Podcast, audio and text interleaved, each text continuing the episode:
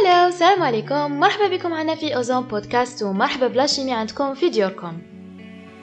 معكم حنان البختاش في عدد جديد من سلسلة chimie, environnement et la nature موضوع اليوم عن أحد الظواهر الطبيعية الفريدة من نوعها والتي تصنف ضمن الكوارث الطبيعية. شدت انتباه الإنسان منذ القدم. لها دور كبير وعظيم في العمليات الجيولوجية التي تؤثر على تاريخ تطور القشرة الأرضية وتشكلها. إنها وبدون أي شك البراكين لي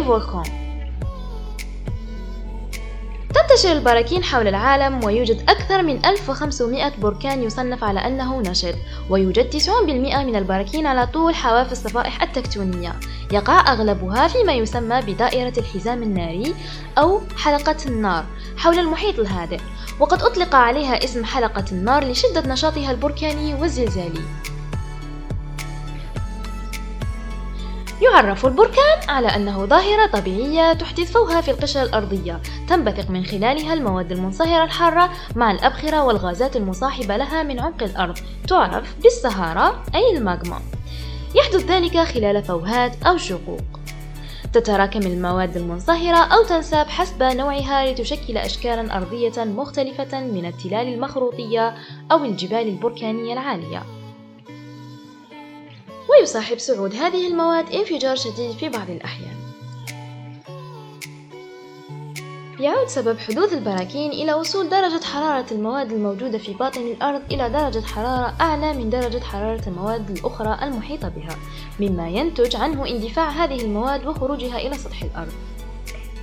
إذ تصعد الصهارة أي الماغما المليئة بالغازات من باطن الأرض باتجاه السطح لكونها أخف وزنا وكثافة من الصخور الصلبة.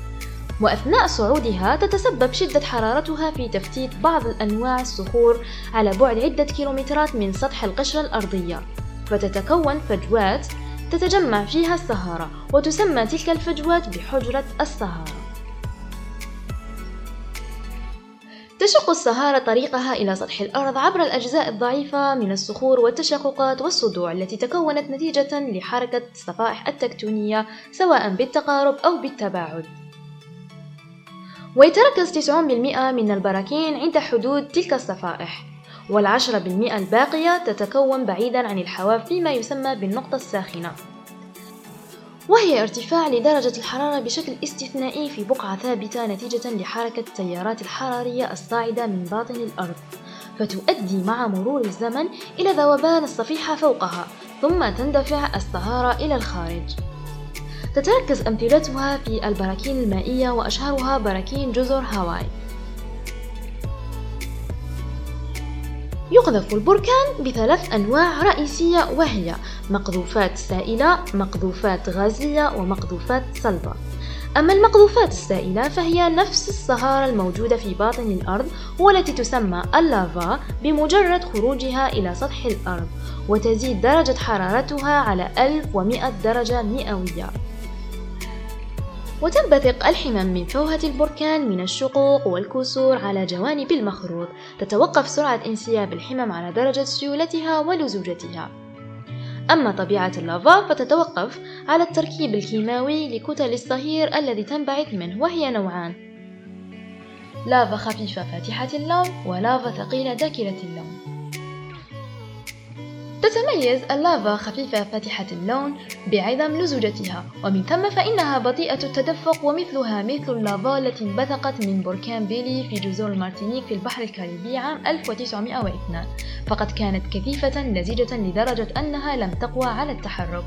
وأخذت تتراكم وتتراكم وترتفع مكونة لبرج فوق الفوهة بلغ ارتفاعه نحو 300 متر.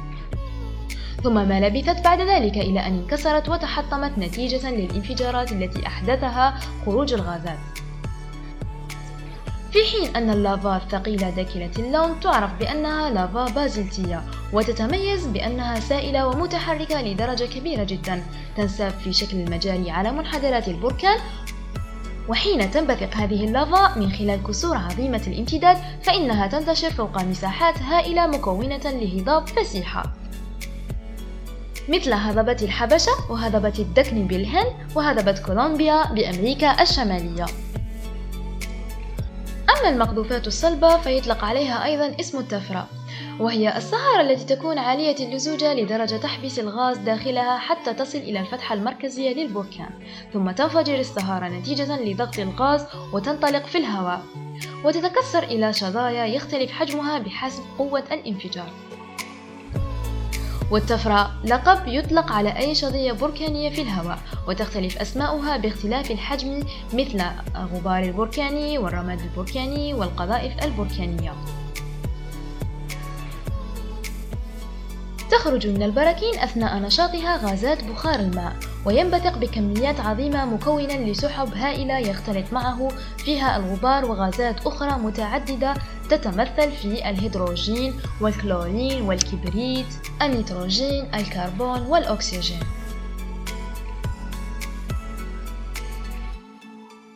بعدما تكلمنا عن هذه المقذوفات هل يا ترى عندها علاقة بتحديد شكل البركان؟ نعم أكيد عندها علاقة إذ يتحدد شكل البركان وحجمه بشكل أساسي بناء على درجة لزوجة الحمم اللافا وذلك يتوقف على التركيب الكيميائي لللافا.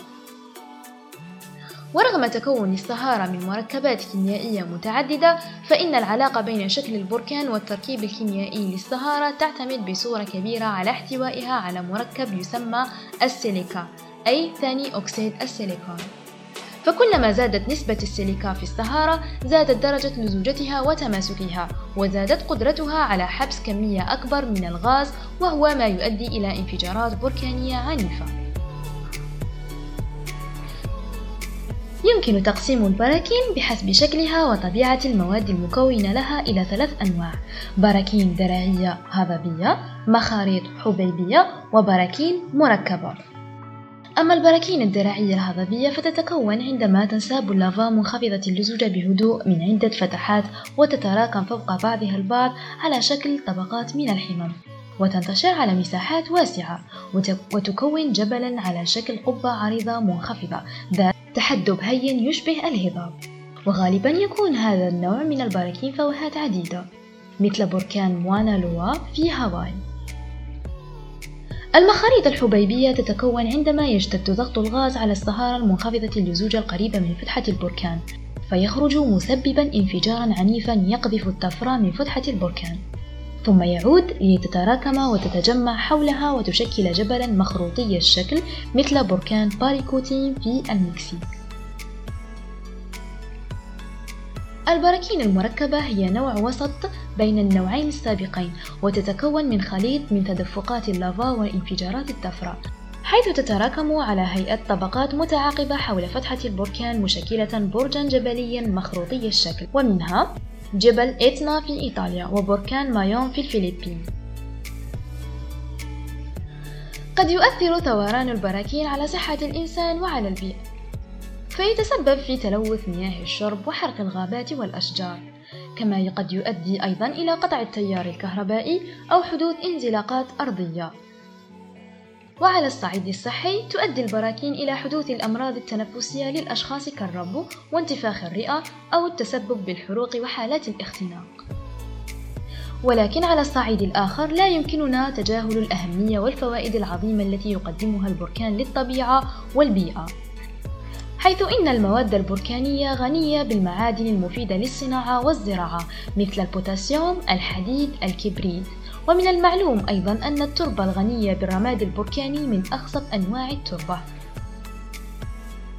تستخدم مياه الينابيع الحارة التي تنفجر نتيجة النشاط البركاني في التطبيب والاستشفاء من الأمراض الجلدية والروماتيزم. وكما تستخدم المياه الحارة المنبثقة من الجوانب البركان كمصدر للطاقة أحيانا وقد استخدمت مثل هذه المياه في إيسلندا في الأغراض الزراعية وذلك بإيصالها داخل أنابيب إلى مزاريع خاصة مكيفة للحصول على النباتات الاستوائية. وفي إيطاليا استعمل الدخان الأسود الناتج من الفتحات الغائرة تحت سطح الأرض في تشغيل المولدات الكهربائية. تكون فتحات البراكين بحيرات من المواد الكيميائية كالأحماض التي تعد ثروة طبيعية في حد ذاتها وقد يزيد قطر هذه البحيرات على ثلاث كيلومترات. تساعد البراكين أيضا في بناء أجزاء شاسعة من الأرض مثل هضبة الدكن بالهند وهضبة نهر كولومبيا بأمريكا الجنوبية. من مقذوفات البراكين الهامة الكبريت والذي ينتج من تكثف ثم تجمع الغازات الكبريتية المتصاعدة من الغازات البركانية. في حين أن الدراسات الحديثة أكدت أن البركان هو المصدر الأساسي والأول للأكسجين. وفي الأخير شكرا على حسن الاستماع والإنصات. نلتقي في موعد آخر بإذن الله. سلام.